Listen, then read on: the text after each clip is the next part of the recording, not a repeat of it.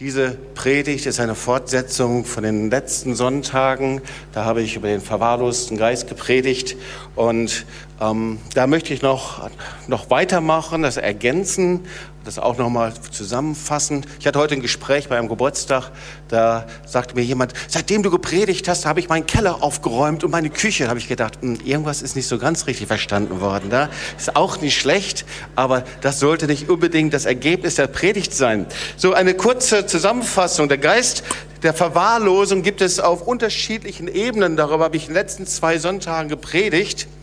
So, es gibt ihn auf einer gesellschaftlichen Ebene. Ich habe äh, einen Artikel aus einer Zeitung zitiert, in dem darüber gesprochen wird, dass wir in einem Milieu der Verbitterung leben, einer Individualisierung und die Ursache dafür ist, dass der Mensch sich von der Ordnung Gottes entfernt hat und die Maßstäbe des Wortes Gottes beiseite gelegt hat. Das heißt, sie haben wie ein Koordinatensystem, wie ein Kompasssystem, Koordinatensystem des Wortes Gottes beiseite gelegt.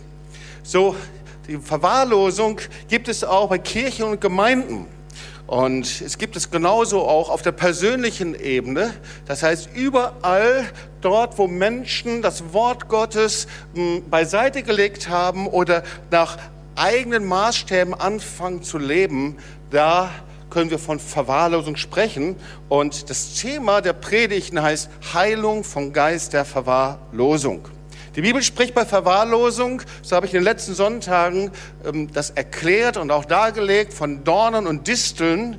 Und ich habe darüber gepredigt, dass Verwahrlosung und Vernachlässigung katastrophale Auswirkungen haben. Das fängt schon beim Kind, beim Baby an. So, wenn ein Kind und Baby vernachlässigt wird und verwahrlost ist, dann hat das Auswirkungen auf die Entwicklung der Persönlichkeit äh, ins Erwachsenenalter hinein. So, gleichzeitig sind die Auswirkungen eben so, dass es etwas mit unseren Herzen macht. Die Bibel spricht von dem Innersten unserer Menschen. Sie spricht dann von unserem Geist. So, und dieser Geist, oder sie spricht auch vom Herzen, da wird etwas innerlich hart. Wie ein Ackerboden. Die Bibel vergleicht das mit einem Boden, der hart wird. Und da gibt es kaum Frucht. Da gibt es Glauben, der nicht wachsen kann. Orientierung fehlt. Und ich predige darüber, dass es Einzelgänger hervorbringt, ein Einzelgänger-Dasein, eine Bindungslosigkeit und gleichzeitig eben die Tür weit, weit öffnet, dass man nicht unterscheiden kann, was sagt das Wort Gottes und wie kann ich dann danach leben. Und die Folge ist, dass es so viele Menschen gibt, die in einer inneren Trockenheit leben, in einer inneren Dürre. Das heißt, diese Verwahrlosung hat eine katastrophale Auswirkungen auf das Leben später. Und kein Mensch möchte so leben, auch kein Christ. Sondern das Wort Gottes spricht davon, dass wir als Christen so leben, dass wir wie ein bewässerter Garten sein können. Dass wir die Segnung Gottes empfangen können. Aber viele leben eben anders. Innerlich gelähmt, enttäuscht.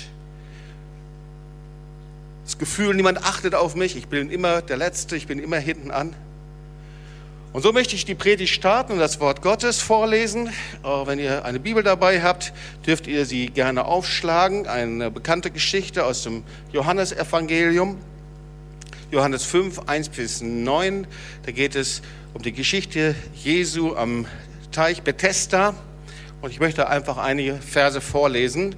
Johannes 5, Vers 1. Danach war ein Fest der Juden und Jesus ging hinauf nach Jerusalem.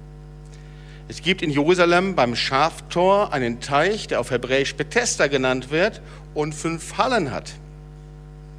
In diesen lagen viele Kranke, Blinde, Lahme, Verdorrte, Schwache, die auf die Bewegung des Wassers warteten. Denn ein Engel kam zu gewissen Zeiten in den Teich herab und bewegte das Wasser. Wer nun nach der Bewegung des Wassers zuerst hineinstieg, der wurde gesund, an welcher Krankheit er auch litt.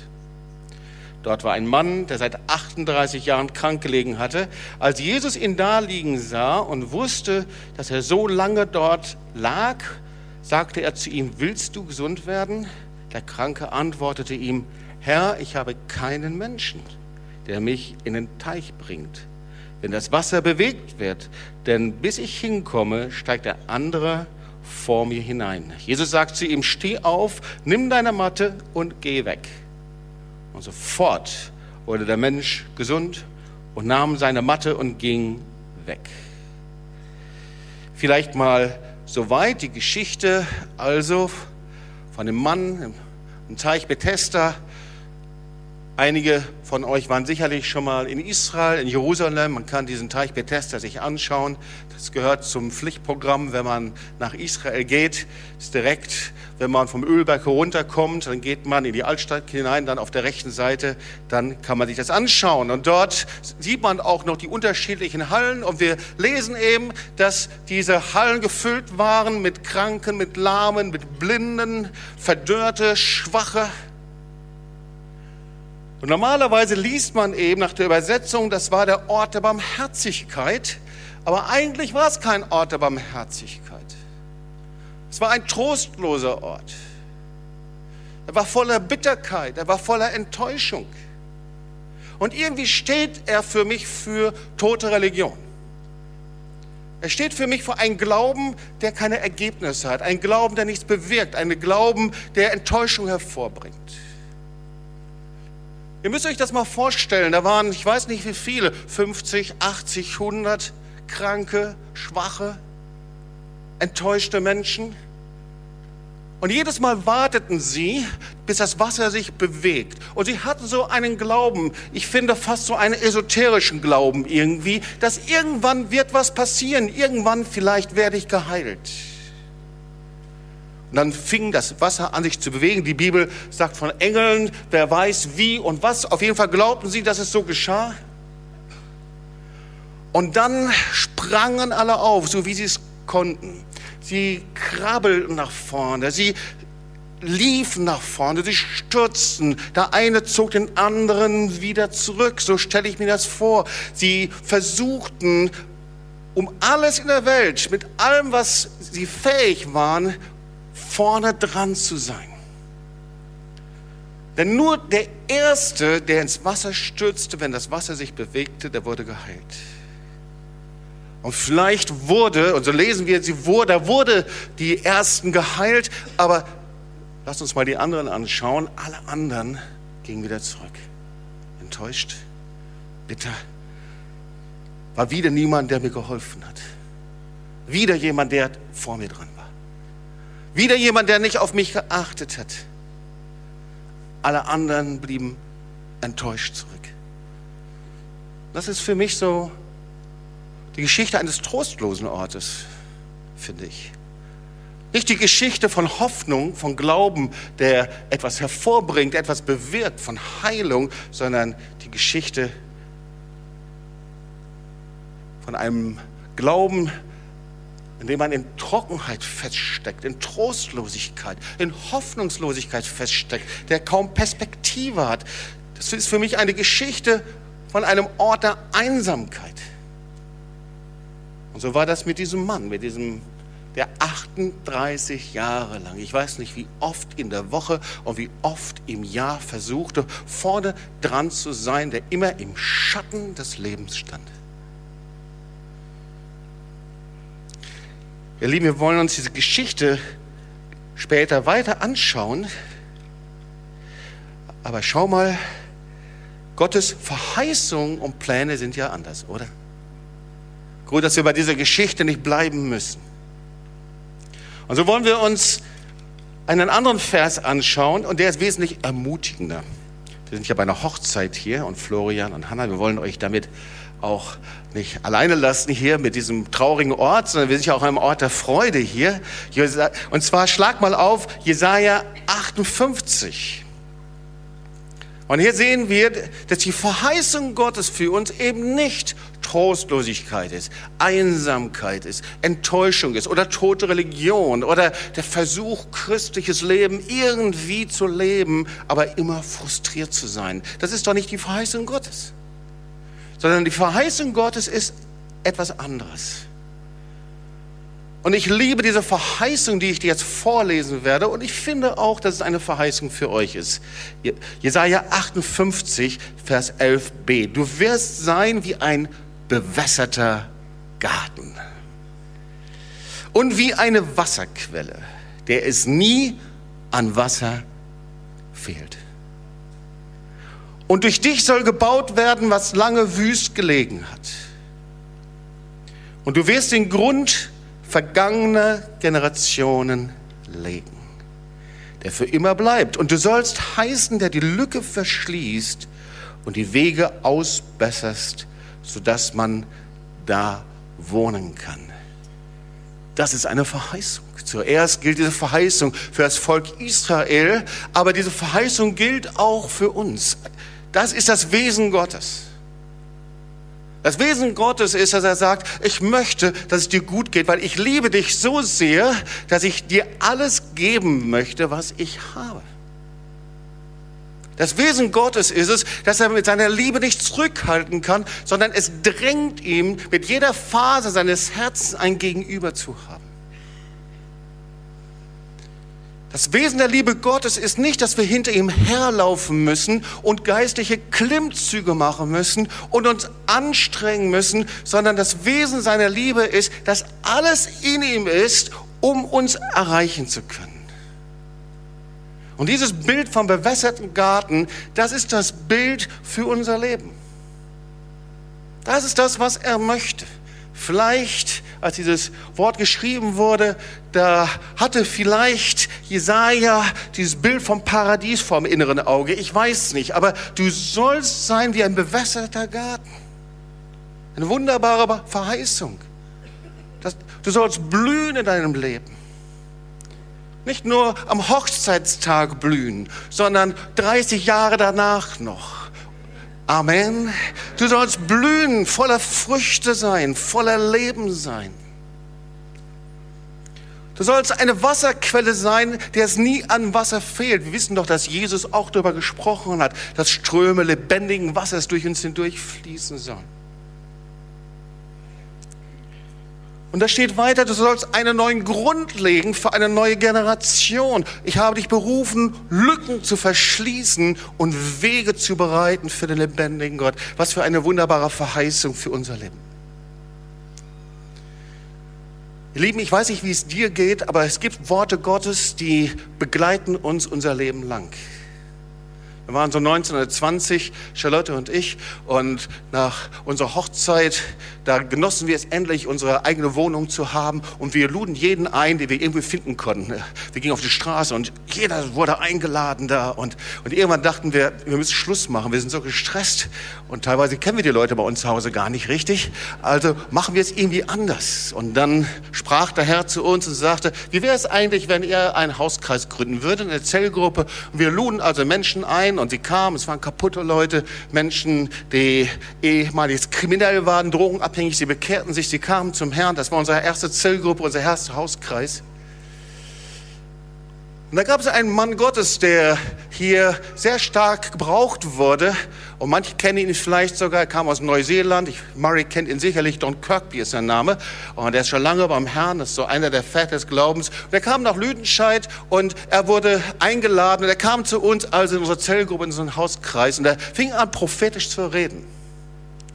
Das ist ja manchmal so, dass der Herr Menschen gebraucht, Wort Gottes weiterzugeben. Und er, ich werde das nicht vergessen, weil ich dieses Wort dann immer in meine Bibel hineingeschrieben habe. Und er sprach dann über Charlotte und mir aus, ich habe euch berufen, die Mauern Jerusalems auszubessern. So wie Nehemiah habe ich euch berufen, die Mauern Jerusalems auszubessern. Und ich habe nichts verstanden, ehrlich gesagt. Ich war noch nie in Israel gewesen und gesagt, Jerusalem hört sich gut an. Mauern ausbessern gefällt mir nicht irgendwie. Das hört sich so nach Maurerarbeiten an. Keine Ahnung, was es ist. Auf jeden Fall. Wenn ich jetzt zurückschaue und sehe, wie der Herr uns mit Israel verbunden hat, wie die Märsche des Lebens weltweit sich verbreitet haben, wie hunderttausend das Hatikwa-Clip sehen, sehe ich, wie Gott seine Verheißung in Erfüllung bringt. Gott steht zu seinem Wort. Und jeder Mensch hat von Gott eine Verheißung, eine Bestimmung, eine Berufung. Gott hat einen Plan für dein Leben. Du sollst sein wie ein bewässerter Garten, eine Quelle, die nie versiegt. Das ist die Berufung für jede Kirche, für jede Gemeinde. Nicht in Trockenheit, in Kühle, in Kälte zu sitzen, nicht da zu sitzen und denken, wo ist denn eigentlich Glaube? Wo wird es sichtbar überhaupt? Sondern ihr sollt sein wie ein bewässerter Garten. Und das ist die Berufung für jede Ehe nicht von Frust zu Frust und Jahr zu Jahr und inneren Kämpfen, sondern natürlich wird der Herr reifen lassen. Natürlich wird der Herr helfen und weiterhelfen müssen, aber die Berufung ist es. Soll sein wie ein bewässerter Garten. Und genauso ist das auch die Berufung für dich persönlich. Eine Quelle, die nie versiegt. Und ihr Lieben, es ist möglich. Manche schauen mich so an und sagen, Jobs, du predigst so optimistisch, mein Leben sieht ganz anders aus. Aber ich möchte dir sagen, es ist möglich. Es ist möglich. Ich bin jetzt fast 40 Jahre verheiratet. Ich sage, es ist möglich. Ich diene viele Jahre im Reich Gottes und bin durch viele Kämpfe und Krisen gegangen. Aber ich sage dir, es ist möglich. Du wirst sein wie ein bewässerter Garten. Gottes Wort lügt nicht. Und wir sollten nicht hinter dem zurückbleiben, was Gott verheißen hat. Weil das große Problem ist, dass wir an diesem Ort der Trockenheit sitzen und der toten Religion. Das große Problem ist, dass unsere Ehe zu Zweckgemeinschaften werden. Und das große Problem ist, dass Menschen ihre Freude, ihre Hoffnung, ihre Vision verlieren und dann eigentlich nur noch daran denken, dass irgendwann mal dies, der Sargdeckel sich schließt. Wir wollen uns ein anderes Wort anschauen, denn wir sind wir schon bei dem bewässerten Garten und wir sehen, das ist der Gegensatz zum verwahrlosten Garten. Und wir wollen mal schauen, was Jesus jetzt darüber sagt. Und da gibt es ein wunderbares Wort im Johannes 15, Vers 18. Und da spricht Jesus, wie das funktioniert. Weil das Wort Gottes ist wahr und es kommt niemals leer zurück. Und wir sollten uns das sehr genau anschauen, was er damit meint. Und da geht es um den Weinstock und den Reben. Jesus greift also das Bild auf und er spricht vom Garten, er spricht vom Weinberg, er spricht vom Ackerboden. Dieses Bild findest du in der ganzen Bibel, immer wieder taucht das auf. Du findest es von Dorn und Disteln, Verwahrlosen, vom harten Boden, der umgepflügt wird. Und hier spricht er eben beim Weinstock und die Reben. Und ich möchte einige Verse auch hier lesen. Johannes 15, ab Vers, ab Vers 5. Ich bin der Weinstock, ihr seid die Reben. Wer in mir bleibt und ich in ihm, der bringt viel Frucht. Denn ohne mich könnt ihr nichts tun. Wer nicht in mir bleibt, der wird weggeworfen wie die Rebe und verdorrt und man sammelt sie und wirft sie ins Feuer und sie müssen brennen. Wenn ihr in mir bleibt und meine Worte in euch bleiben, werdet ihr bitten, was ihr wollt, und es wird euch geschehen. Darin wird mein Vater verherrlicht, dass ihr viel Frucht bringt und meine Jünger werdet. Wie mich der Vater geliebt hat, so habe ich auch euch geliebt. Bleibt in meiner Liebe. Dann Vers 10 als letzter Vers. Wenn ihr meine Gebote haltet, dann werdet ihr in meiner Liebe bleiben, wie ich die Gebote meines Vaters gehalten habe und in seiner Liebe bleibe. Schauen wir uns mal diese Worte etwas näher an. Also hier schauen wir in den Garten hinein und da sehen wir, dass Jesus sagt, dass wir als Reben, jedes Kind Gottes, jeder, der Jesus nachfolgt, dass wir als Reben eingepflanzt sind in den Weinstock. Er ist der Weinstock, wir sind die Reben. Und dann drückt er das so aus, wer in mir bleibt, und dieses in mir fällt immer wieder auf, wer in mir bleibt, der bringt viel Frucht. Irgendwie scheint das wichtig zu sein, Frucht zu bringen. Irgendwie scheint Jesus uns nach Frucht zu fragen, wenn wir zu ihm hinkommen. Er bringt viel Frucht. Oder dann sagt er Vers, Vers 7, wer in mir bleibt, dann bittet ihr, was ihr wollt werde eure Gebete hören. Wer in mir bleibt, sagt er, der bleibt in meiner Liebe. Und irgendwie, das hört sich gut an, ihr Lieben. Wer in mir bleibt, das heißt, der ist wie ein bewässerter Garten. Der ist wie eine Quelle, die nie versiegt, in mir bleibt. Und dann sagt er, im Gegensatz dazu, wer nicht in mir bleibt, wird weggeworfen. Boah, das ist krass. Wenn nicht in mir bleibt, das ist wie ein Zweig, der abgebrochen ist vom Baum und er verdorrt. Wenn nicht in mir bleibt, dann wird dieser Zweig sogar verbrannt. Er hat keinen Nutzen mehr. Er versteht schon, was bedeutet das in mir? Ja, wie kann ich mich da hineinkriechen in Jesus? Das geht doch nicht, Herr. In mir sein. Und dann liest du in Vers 9, ich möchte das nochmal lesen. Ihr seid in mir, wenn ihr in mir bleibt und in meinem Wort. Auf einmal können wir das lesen. Das ist Vers 7. Wenn ihr in mir bleibt und in meinem Wort. Aha, das heißt, Jesus ist ja das Wort. Das wissen wir ja von Johannes 1. Es hat anscheinend was mit seinem Wort zu, zu tun. Ich weiß nicht, wie es dir geht,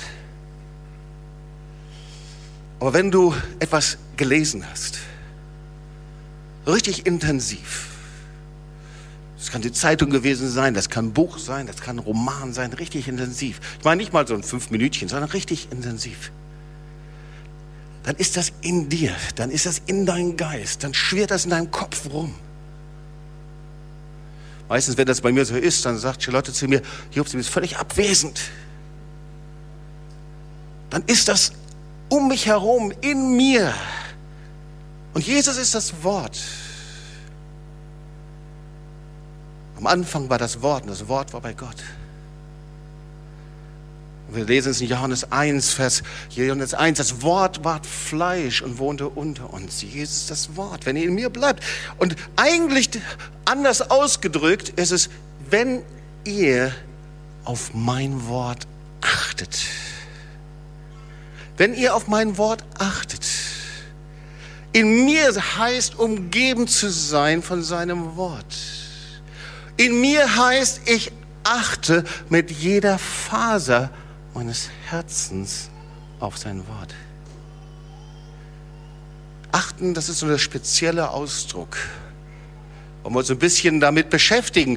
Achten, das heißt per Definition eine besondere Form der Zuwendung und das innere Ausrichten auf etwas. Du musst mal sehen, wie eine Mutter auf das neugeborene Kind achtet. Will ich mal nicht unsere eigene Geschichte erzählen, aus bestimmten Gründen. Wenn eine Mutter auf das neugeborene Kind achtet, schläft es kaum. Es braucht nur ein Fieps zu machen, tschuck, Licht an. Achtet, mit jeder Faser ausgerichtet zu sein. Weißt du, was Achten ist? Achtsamkeit? Oder aber ich weiß nicht, ob du schon mal im Bergen unterwegs warst und auf einem Gebirgspfad, wo es ein bisschen schwieriger wird und du musst da entlang gehen, dann bist du achtsam. Du setzt jeden Schritt ganz genau. Stressforscher sagen Folgendes. Sie sagen, ein Kennzeichen für Stress ist, dass jemand die Achtsamkeit verlernt hat. Eine Achtsamkeit ist, dass ich im jetzigen Augenblick präsent bin. Und nicht in dem Augenblick, in dem ich bin, sofort schon an den Nächsten denke und, und den Übernächsten. Das ist Achtsamkeit. Ich bin im Augenblick präsent. Und Vernachlässigung, Verwahrlosung, das heißt, auf jemanden nicht zu achten. Und so ist das eben. Jemand mit einem verwahrlosten Geist, der kann nur sehr schwer auf andere achten. Er kann nur sehr schwer auf das Wort Gottes achten. Er kann nur sehr schwer darauf achten, was Gott sagt. Und jetzt wollen wir das Wort uns nochmal vornehmen. Hier Johannes 15, Vers 7. Wenn ihr in mir bleibt und meine Worte in euch bleiben, dann werdet ihr bitten, was ihr wollt und es wird euch geschehen. Ich sage es nochmal anders. Wenn ihr auf meine Worte mit besonderer Aufmerksamkeit euch zuwendet und auf sie achtet, dann seid ihr in mir wie eine Rebe am Weinstock. Dann bringt ihr viel Frucht. Dann lebt ihr so, dass der Vater verherrlicht wird. Und jetzt schauen wir uns mal den Vers 8 an. Da fasst er zusammen. Darin wird mein Vater verherrlicht, dass ihr Frucht bringt und meine Jünger seid. Schau mal auf das Wort zu achten. Das eine ist das Wort Gottes der Bibel, das andere das Wort, das der Herr an uns richtet. Diese Achtsamkeit auf sein Wort, das in ihm sein. Und das umzusetzen und das zu tun, das wird als Jünger sein beschrieben. Das ist das, was die Jünger taten. Der Schlüssel ist Achtsamkeit. Auf jemanden achten. Jesus hat die auf die Jünger geachtet. Er hat sie berufen. Und er hat nicht Christen berufen, sondern er hat sie als Jünger berufen und sie folgten ihm nach. Und er lehrte sie und sie achteten auf sein Wort und sie taten es. Wir sehen, verachten oder ächten ist das, wenn ich jemanden nicht wahrnehme. Wenn ich mich darüber erhebe oder über jemanden stehe. Und deswegen nochmal Vers 10. Wenn ihr meine Gebote haltet, auf meine Worte achtet und sie tut, dann wird meine Liebe in euch bleiben. Wie ich die Gebote meines Vaters gehalten habe und wie ich in seiner Liebe bleibe. Ja, das ist in ihm sein. Das ist eigentlich so ein leichter Schlüssel, ihr Lieben. Wie oft schieben wir das Wort Gottes beiseite? Wie oft schieben wir sein Wort, seine, seine Maßstäbe beiseite? Wie oft nehmen wir es und sagen, komm, wir leben unser eigenes Leben? Wie oft leben wir so und, und entfernen uns von dem, was Gott sagt? Und jeder hat die freiwillige Entscheidung, das zu tun. Und du sollst wissen, es ist eine Entscheidung, ob du ein bewässerter Garten bist oder an einem trockenen Ort der Verwahrlosung sein wirst. Das ist hier gemeint. Ein Jünger ist der, der sich seinem Wort, dem Wort Gottes mit besonderer Aufmerksamkeit zuwendet und darauf achtet und es tut. Das ist Achtsamkeit. Achtsamkeit ist mit jeder Faser meines Herzens ich ausgerichtet bin. Wir haben das Vorrecht, in Lateinamerika zu arbeiten und dort Häuser für Kinder, Transformatorenhäuser zu eröffnen, Gemeinden zu gründen. Das tun wir in Slums. Und wenn du durch diese Slums gehst, die sind oft nicht so ganz ungefährlich und manchmal traut sich die Polizei da nicht hinein, dann achtest du sehr genau, links, rechts, überall, dass du dich so bewegst, dass du auch dich sicher bewegst. Der sicherste Platz ist der Platz im Willen Gottes, ihr Lieben. Gespannt wie ein Bogen das Beste, was mir passieren kann, die Quelle des Lebens, dieser bewässerte Garten ist da, wo ich das höre und tue, worum Gott mich bittet. Das fängt in seinem Wort an. Und das ist der Ruf, als Jünger zu leben. Ihr Lieben, ein verwahrloster Geist kann nur in einen neuen Garten, in einen neuen Geist verwandelt werden, wenn ich mich von ihm rufen lasse, ein Jünger zu sein. Ja, schau dir die Evangelien an. Du siehst es, wie Jesus die Jünger ruft als Schüler und die sich lehren lassen. Du siehst, und ich gehe da ganz schnell durch, weil sonst wird die Zeit hier äh, langsam zerrinnt. Jesus übergibt seine Vollmacht und Salbung an wen dann? An seine Jünger. Matthäus 10, Vers 1. Er ruft seine zwölf Jünger zu sich, gibt ihnen Macht über unreine Geister, dass sie austreiben und halten alle, halten alle Krankheiten und Gebrechen. Ihr Lieben, Leben als Jünger und jüngerschaftlich ist kein Gesetzessystem, sondern es ist die nüchterne Entscheidung, auf das Wort Gottes zu achten und anzunehmen. Das ist das Konzept Gottes für bewässerten Garten. Das ist der Normalzustand Jesu gewesen. Er achtete auf jedes Wort des Vaters. Er sagte, ich tue nichts aus mir selbst heraus, sondern alles, was mich der Vater gelehrt hat, das rede ich. Er achtete auf die Jünger. Er achtete auf die Kranken, auf die Sünder, auf die Kaputten. Er achtete auf die, die seine Hilfe brauchten. Achten. Ihr Lieben, ich werde manchmal gefragt, was ist denn so das Kennzeichen eines verwahrlosten Geistes? Das Kennzeichen eines verwahrlosten Geistes ist, dass wir oft nicht wahrnehmen, was Gott möchte. dass wir das Wort Gottes beiseite legen, dass wir nur sehr schwer Rat annehmen, dass wir nur sehr schwer bereit sind, nach den Ordnungen und Maßstäben Gottes zu leben, weil wir es nicht als Schutz und Segen empfinden, sondern als, als Gefängnis und gleichzeitig lebst du in einem Gefängnis der Sünde, wenn du nicht zu Jesus kommst. Und oft leben wir als Christ und wir stoßen uns daran, dass wir nach seinem Wort leben. Und wir nehmen so einige Bereiche raus, die uns gut gefallen. Die anderen Bereiche, die lassen wir mal so sein. Aber ihr Lieben, so funktioniert das eben nicht. Dann verstehen wir das Wachstumskonzept und das Segenskonzept nicht, das Jesus selbst eingeführt hat. Ich komme zum Schluss der Predigt und wir schauen uns jetzt das Wort wieder an, Johannes 5. Da sitzt dieser arme Mann immer noch an diesem trostlosen Ort. Alle laufen und starren wieder nach vorne. Das Wasser hatte sich bewegt. Ein Chaos, ein Geschrei. Ich will vorne dran sein. Ich möchte endlich dran sein. Und dann tiefe Enttäuschung schleppen sich vom Rand des Wassers wieder und verteilen sich wieder auf ihre Matten. Tiefe Enttäuschung. Niemand hat mir wieder geholfen. Niemand hat, war für mich da. Meine Familie war nicht für mich da. Niemand war da. Niemand hat mir geholfen. Freunde waren nicht da. Ich war wieder alleine. Ort der Einsamkeit. Ich bin Verlierer. Viele leben so, ihr Lieben. Auch wenn man es nicht sieht. Viele empfinden so. Ich bin immer der Letzte. Alle sind vor mir dran. Niemand achtet auf mich. Ich bin immer der Verlierer. Und ich möchte dir sagen, dass Jesus auf dich schon längst geachtet hat. Dass Jesus hier ist, um heute in dein Leben hineinzukommen.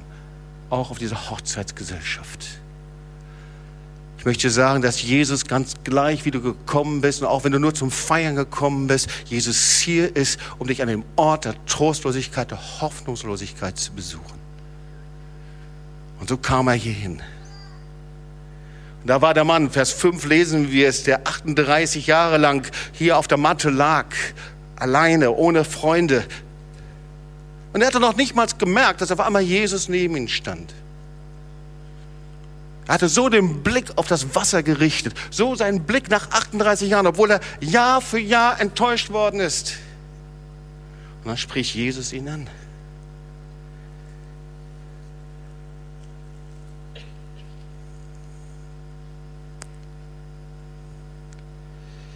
Als Jesus ihn da liegen sah, Vers 6, und wusste, dass er so lange dort lag, sagte er zu ihm, willst du gesund werden? Jesus spricht ihn an. Das Wasser hatte ihm nicht geholfen. Sein esoterischer Glaube, sein religiöser Glaube hatte ihm nicht geholfen. Die Versprechungen hatten ihm nicht geholfen, aber Jesus, Jesus spricht ihn einfach nur an. Willst du? Willst du eigentlich? Willst du den Ort eigentlich verlassen? Ist deine Wahl. Möchtest du diesen Ort der Trostlosigkeit, der Enttäuschung verlassen? Jesus fragt dich das genauso. Er fragt es jeden Menschen. Und die Antwort ist nicht ja, ich will, sondern er sagt, Herr, da ist niemand für mich da. Ich habe keinen Menschen. Niemand ist für mich da. Niemand achtet auf mich. Niemand kümmert sich um mich. Niemand wendet sich mir zu in meinem verwahrlosten Zustand. Aber Jesus schaut ihn an, fragt, willst du? Willst du? Und das braucht eine Portion Ehrlichkeit. Hätte er Nein gesagt, wäre Jesus weitergegangen und hätte dem anderen gerufen. Wenn du Nein sagst, geht er zum anderen und fragt den Nächsten. Wenn du Ja sagst, hilft er dir und streckt seine Hand aus. Willst du gerettet werden? Willst du gesund werden? Willst du neuen Geist, neues Leben, ewiges Leben empfangen? Willst du meinen Frieden empfangen, der höher ist als alle Vernunft? Die Gewissheit, Kind Gottes zu sein? Willst du? Ist deine Entscheidung, Ja oder Nein zu sagen. Willst du diesen Ort und diesen trockenen Garten verlassen? Willst du, dass dein Herz nicht mehr hart ist und unbewegt? Willst du ein bewässerter Garten sein? Eine Quelle, die nie versiegt. Willst du diesen Ort verlassen? Weißt du, manchmal ist unser Leben und unsere Umstände, unsere Gefühle uns so vertraut, dass wir gar nicht so genau wissen, ob wir es wollen. Und Jesus wartet auf unsere Entscheidung. Und Gott sei Dank hier dieser Gelähmte, der 38 Jahre lang da am Wasser liegt. Da spricht Jesus zu ihm und sagt, steh auf, nimm deine Matte und geh. Und ich möchte damit diese Predigt beenden. Wie verlassen wir denn diese trockenen, verwahrlosten Gärten? Wie kommen wir denn da heraus? Und ihr merkt, ich spreche auf unterschiedlichen Ebenen. Vielleicht ist es in unserem Geist, in unserer Persönlichkeitsentwicklung, vielleicht ist es unser geistliches Leben, vielleicht ist es unsere Umstände, unter denen wir sind. Verwahrloster Garten. Und das Erste ist, dass Jesus sagt, steh auf. Ist doch einfach. Steh auf aus den Umständen. Hör auf, damit leben zu wollen. Das sagt er aus der Vergangenheit, der negativen Erfahrung. Und dann nimm deine Matte, diese Matte, diese alte, verlotterte Matte. 38 Jahre lang hat er darauf gelebt, aber es war alles, was er hatte. Es war seine Erinnerung. Und er sagt, nimm das alles und bring es zu mir hin. Die Erlösung ist für dein ganzes Leben da. Die Erlösung ist nicht nur für dein persönliches Leben, sondern für jeden Bereich unseres Lebens. Und dann sagt er was Merkwürdiges. Geh weg. Jesus sagt doch immer, komm zu mir. Aber warum sagt er, geh weg? Merkwürdig, oder? Es gibt bestimmte Punkte, da müssen wir weggehen. Verlass den Ort der toten Religion. Geh weg. Verlass den Ort an dem du diese Quelle nicht empfängst. Von deinem eigenen Gesetz, vielleicht deiner Bitterkeit, der Trostlosigkeit. Geh weg davon. Und merkwürdig und sofort wurde er gesund. Was für eine Botschaft. Sofort wurde er gesund. Sofort bewegte Gott seinen Arm. Er stand auf, nahm seine, seine Matte und sofort bewegte Jesus seinen Arm. Er wurde gesund glaube, dass Jesus dich auch heute ruft vor diesem Ort der Trostlosigkeit. Vielleicht einige hier. Selbst wenn es nur einer wäre, dann hätte sich die Predigt gelohnt. Und ich möchte für dich beten und lass uns aufstehen zusammen.